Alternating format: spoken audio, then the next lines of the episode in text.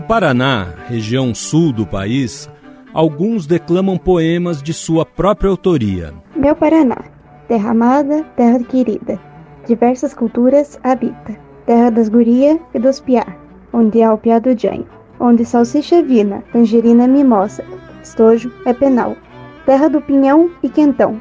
Embarcando em uma doce jornada, Ilha do Mel nos aguarda, praias que encantam, belezas escondidas em diversos campos. As cataratas com um solzão, das friacas de Curitiba ao calor do nosso norte. Manhã fria e geada, ao entardecer o calor bate. Não se esqueça da roupa recolher, pois a chuva pode dar o seu parecer. Outros estudam música.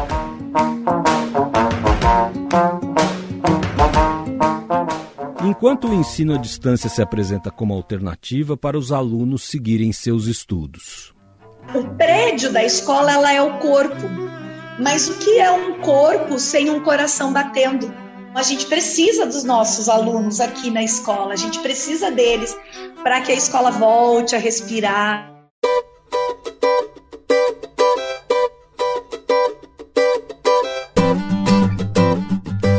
Olá, eu estou de volta. Eu sou o Rubem Barros. O Professor Tá Online é o segundo episódio do Lições que Ficam, uma série em cinco capítulos que retrata bons exemplos de redes estaduais de ensino para superar os desafios trazidos pela Covid-19.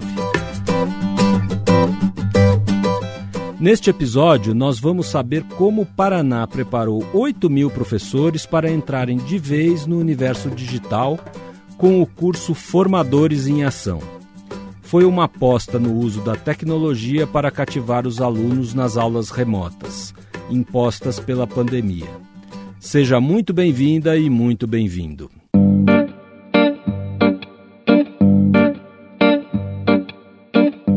A autora do poema Meu Paraná, declamado na abertura do programa, é a Giovana Vitória Roda Barcelos, aluna do terceiro ano do ensino médio do Colégio Leôncio Correia. Já o músico que você ouviu tocar um pouquinho de trombone é o Natan de França Barreto, de 15 anos, que é integrante da banda musical do Cachimba, formada por alunos do Colégio Professora Maria Gai Grendel. As duas escolas ficam em Curitiba, na capital paranaense, e pertencem à Rede Estadual de Educação do Paraná. Elas preservam a poesia e a música como elementos artísticos e artesanais. Mas, na hora de preparar a retomada das atividades educacionais em meio à pandemia, não houve dúvida quanto a um ingrediente: a adoção intensiva de todo um arsenal tecnológico. O estado do Paraná criou várias possibilidades para que o professor não perdesse o vínculo com o seu aluno e o aluno também não perdesse o vínculo com o professor, não perdesse o vínculo com os seus colegas e tudo lá de dentro da sua casa. Logo que se instalou a pandemia e que nós tivemos que parar os nossos trabalhos, já começou a busca por professores para fazer as aulas, que são chamadas de Aulas Paraná, e nós fazíamos a gravação das aulas. Os alunos começaram a voltar a se apropriar da escola. A Daniela Crote é diretora do Colégio Estadual Hermelino de Leão, também de Curitiba. Há mais de 20 anos na educação, ela já passou pelas salas de aula como professora de língua portuguesa e de língua inglesa. Trabalhou com educação indígena, com crianças com deficiência auditiva, com crianças hospitalizadas. Mas até essa crise sem precedentes se instalar no mundo inteiro, ela jamais havia imaginado que, assim, num piscar de olhos, a relação escola, alunos e família iria sofrer transformações tão profundas. Nós começamos a fazer parte da família do aluno. Porque até então, quando se tinha lá né, uma situação de ah, eu não vou aceitar aluno no Facebook, eu não vou aceitar aluno no Instagram, porque fora da escola eu tenho a minha vida. O ano passado, essas barreiras elas tiveram que ser rompidas. Nós tivemos que aceitar todos os alunos no Facebook. Nós tivemos que buscar os alunos pelo Instagram, porque era lá onde a gente iria encontrá-los, para que a gente fizesse todo esse processo ali de, de, de conquistar o aluno, né? Que a gente precisava fazer essa construção para que o aluno viesse para as aulas remotas o ano passado. Nós tivemos dificuldades? Tivemos, ainda temos algumas dificuldades, né? Ainda temos algum aluno que ficou pelo caminho, mas aí nós temos é, o que nós chamamos aqui no Paraná da busca ativa, então a gente vai atrás desses responsáveis, a gente busca o aluno, a gente consegue trazer esse aluno para o individual, para falar com ele, para ver o que, que não está funcionando, qual é a forma que seria melhor para a gente trabalhar com esse aluno, para que ele tivesse um menor número de defasagem possível.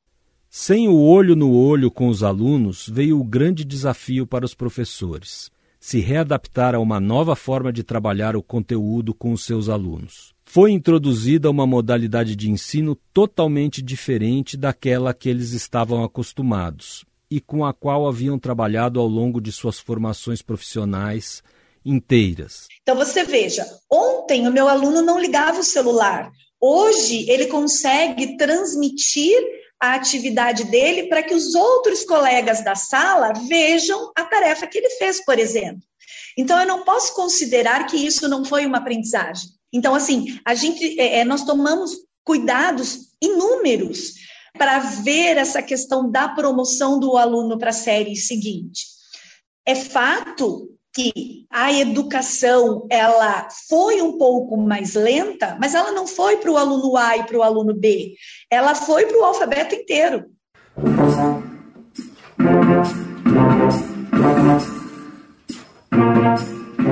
eu já sabia desde o início que seria um, um grande desafio, porque o nosso colégio ali é um colégio da região periférica da cidade, um, uma região com muitos problemas de infraestrutura, problemas sociais.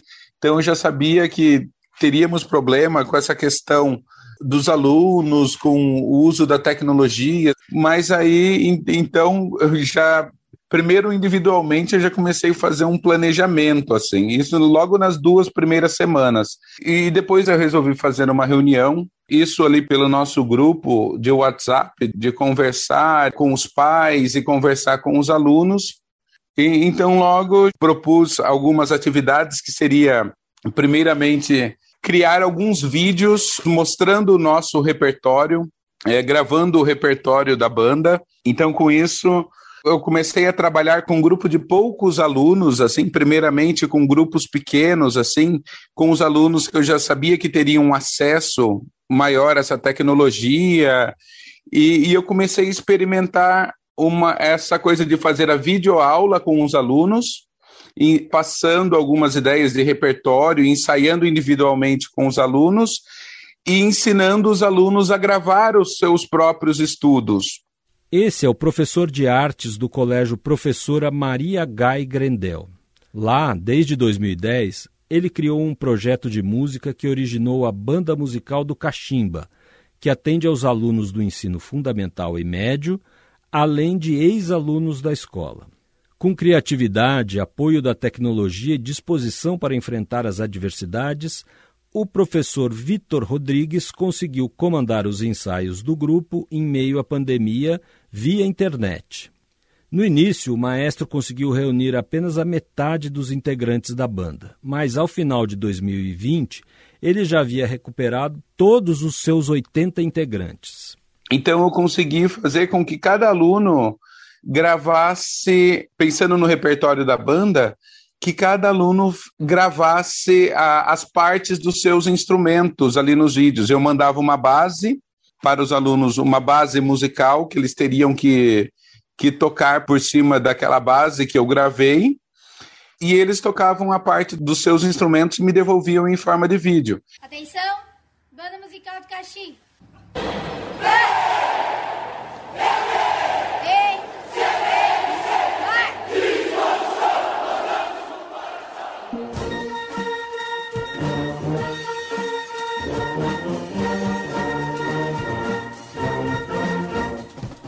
Chamar a atenção dos estudantes em um ambiente novo, de ensino remoto e virtual, não é uma tarefa fácil.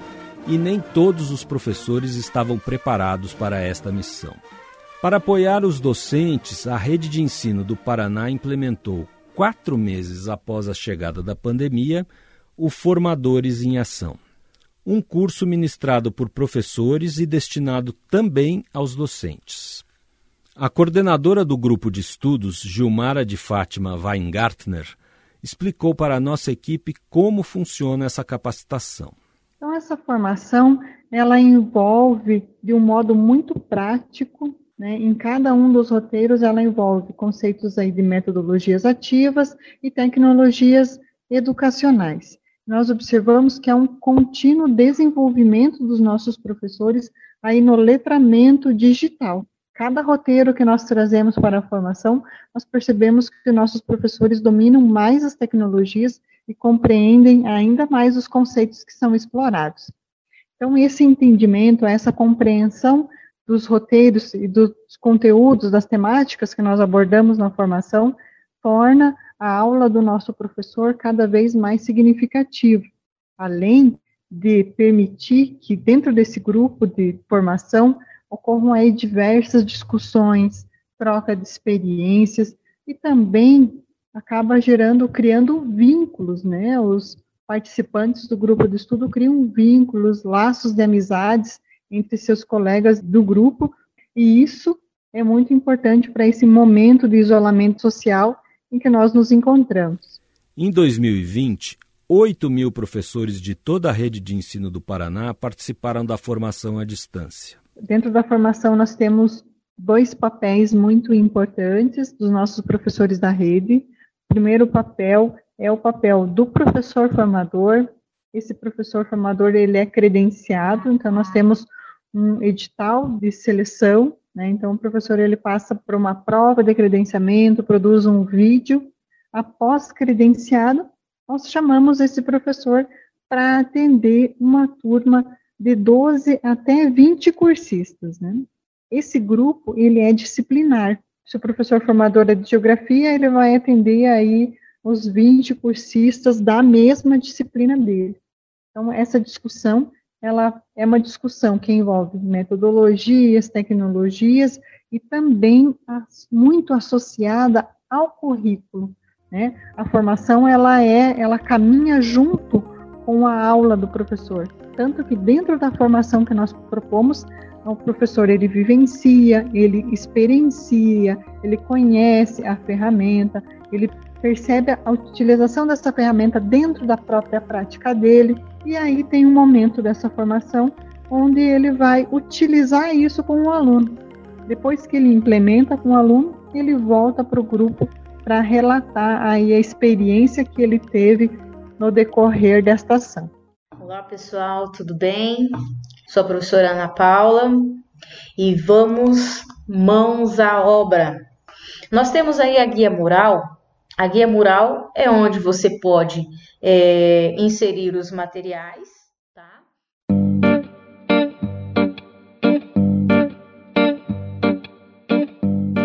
Mas como o Paraná educou mais de 90% de toda a sua rede, alcançando cerca de um milhão de alunos de maneira 100% online, o Gustavo Garbosa, diretor de tecnologia da Secretaria de Educação do Estado, contou para a repórter Milena Abreu. Para começar, Gustavo, me fala um pouco sobre a estrutura que foi montada na rede de ensino em 2020 para garantir a aprendizagem dos alunos que tiveram que se adaptar às, às aulas remotas. Perfeito, Milena. Então é assim, a pandemia chegou e aí a gente teve que acelerar uma série de iniciativas e de transformação digital na educação que nós tínhamos. Em algumas a gente teve, obviamente, que criar. Então, inicialmente a gente fez um trabalho com a área pedagógica, em que a gente começou a gravar aulas de conteúdo programático das disciplinas desde o sexto ano até o ensino médio. Nós construímos estúdios em escolas para poder começar a gravar essas aulas. Além disso, a gente preparou um aplicativo em que os alunos é, baixavam e conseguiam assistir essas aulas com gratuidade de dados. Portanto, a gente fez ali é, contratos com as operadoras de telecomunicações, um aplicativo em que fornecia esse conteúdo sem consumir os dados dos alunos.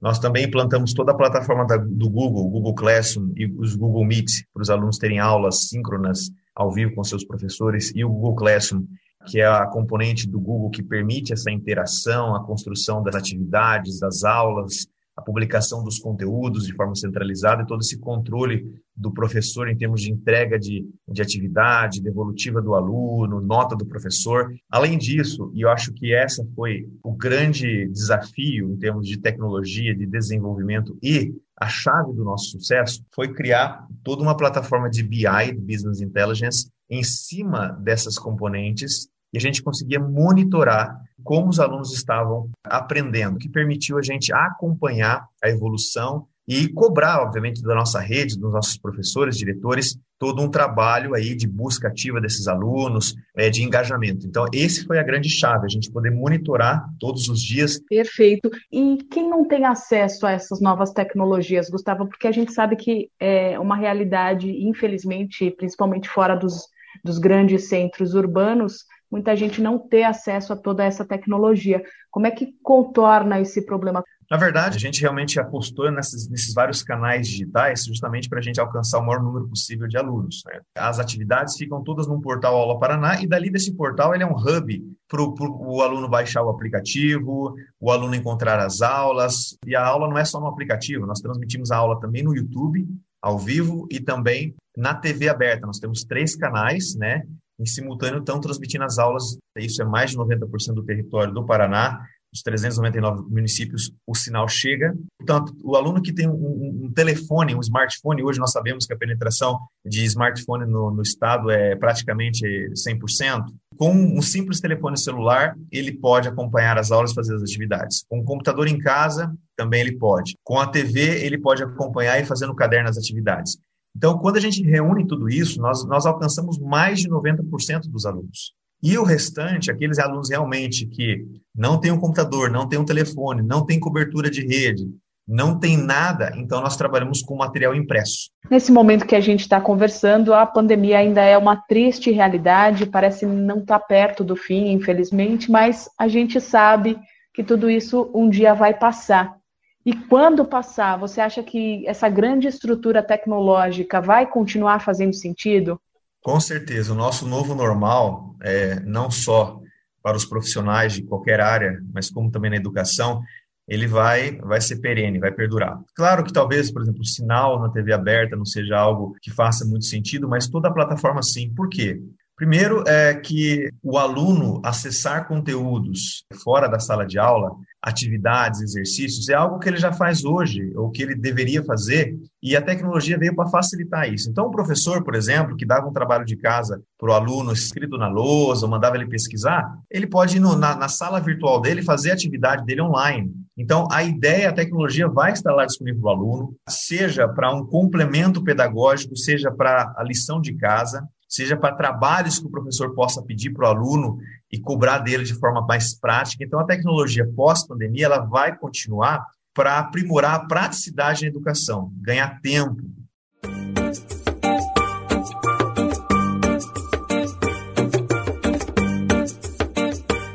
Para Roberta Oliveira Serápia, de 14 anos, o ensino à distância que no início da pandemia se apresentou como um problema, já que ela não tinha acesso à internet em casa, hoje é a solução para a sua vida.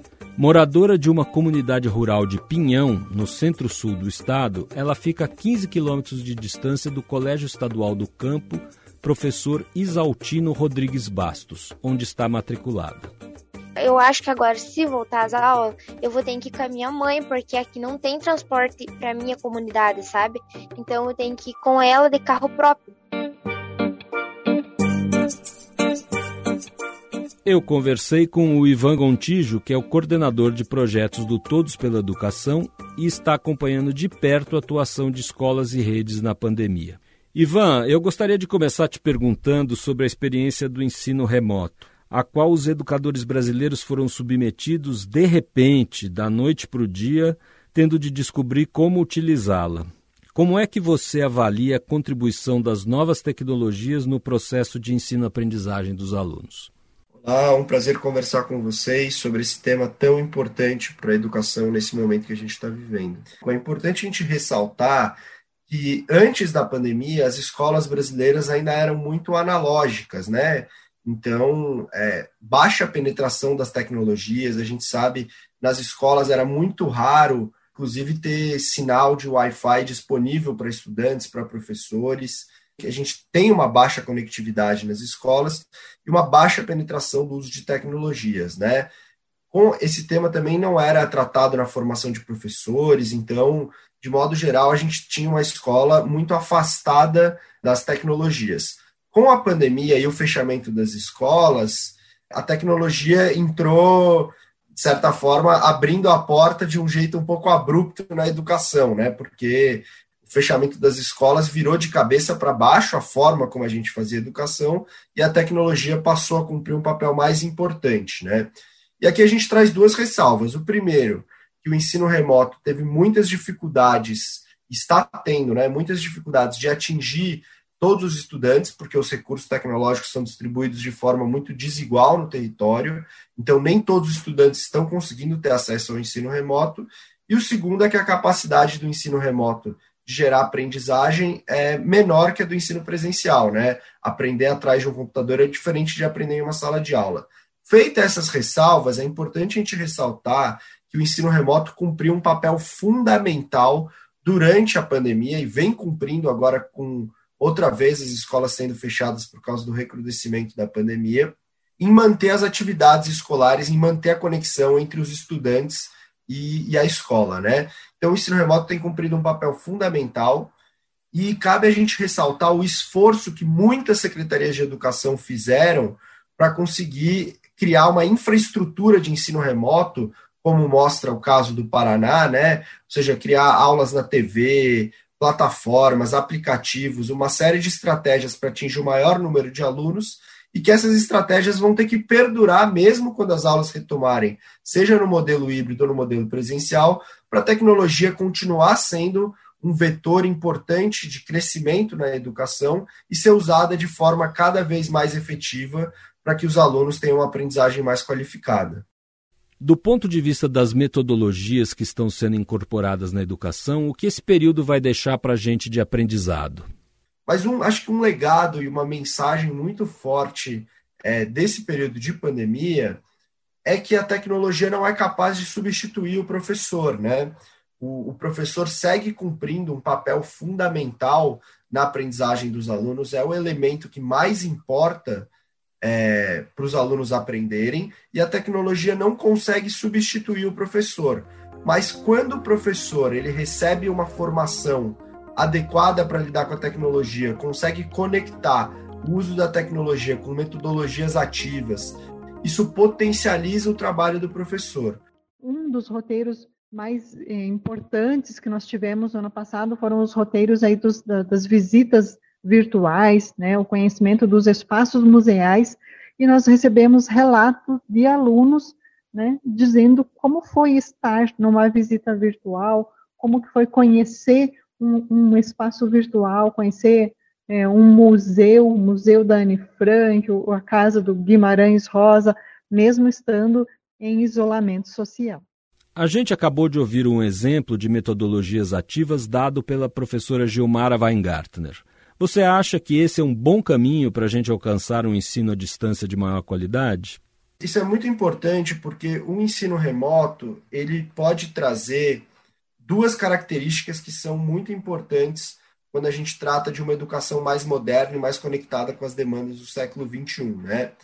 O primeiro é o ensino remoto ele tem essa capacidade de personalizar as experiências. Todas essas ferramentas novas que o Paraná tem conseguido inserir aos poucos, como esses museus virtuais, a gamificação, são importantes na linha de personalização da aprendizagem.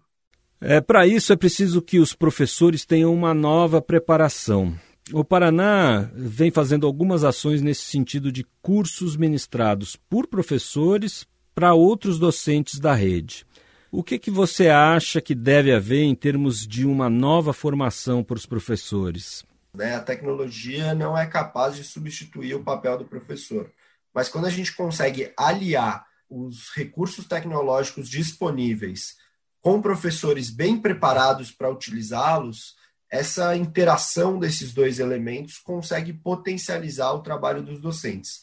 Mas para isso os professores precisam ser preparados, precisam ser bem formados, como é o exemplo que o Paraná trouxe, né? De entender o que apenas disponibilizar os recursos tecnológicos não ia garantir uma educação de qualidade.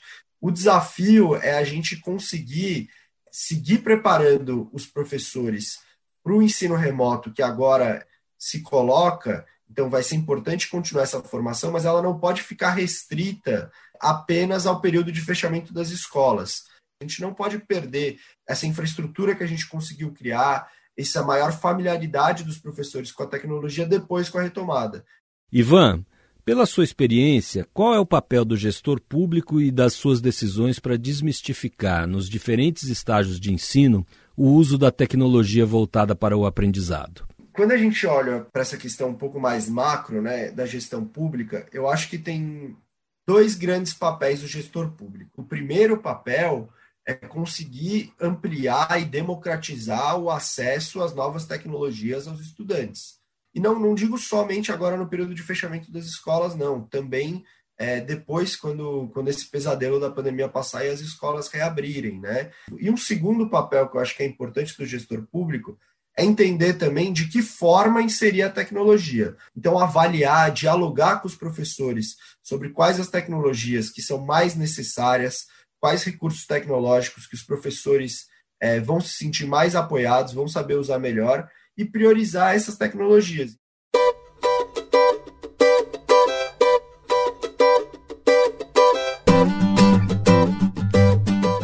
Termina aqui mais um capítulo da série Lições que Ficam. Na próxima semana eu estarei de volta apresentando as boas práticas da educação pública em Pernambuco, na região nordeste do país. Nesse episódio foram utilizados trechos de materiais didáticos disponíveis no Aula Paraná, uma multiplataforma de educação à distância do Estado. Este podcast é parte do projeto Educação que dá certo, do Todos pela Educação. A produção é da Rádio 2 e a coordenação técnica é do Todos pela Educação. Coordenação executiva da Fabiana Altran. O roteiro e a edição são da Patrícia Esperandio, com reportagem da Milena Abreu. A sonoplastia é do Isaac França e a identidade sonora de João Pedro Linares. Consultoria de Ricardo Gandur. Pesquisa e checagem técnica da Priscila Kesley, do Todos pela Educação, e Sérgio Culpas. Apoio à pauta e pesquisa Sara Rebeca identidade visual de Aline Marques, do Todos pela Educação. Eu sou o Rubem Barros e agradeço por vocês ficarem com a gente até aqui. Para acompanhar todos os episódios, siga o Lições que Ficam no seu aplicativo de podcast favorito. Até o próximo episódio.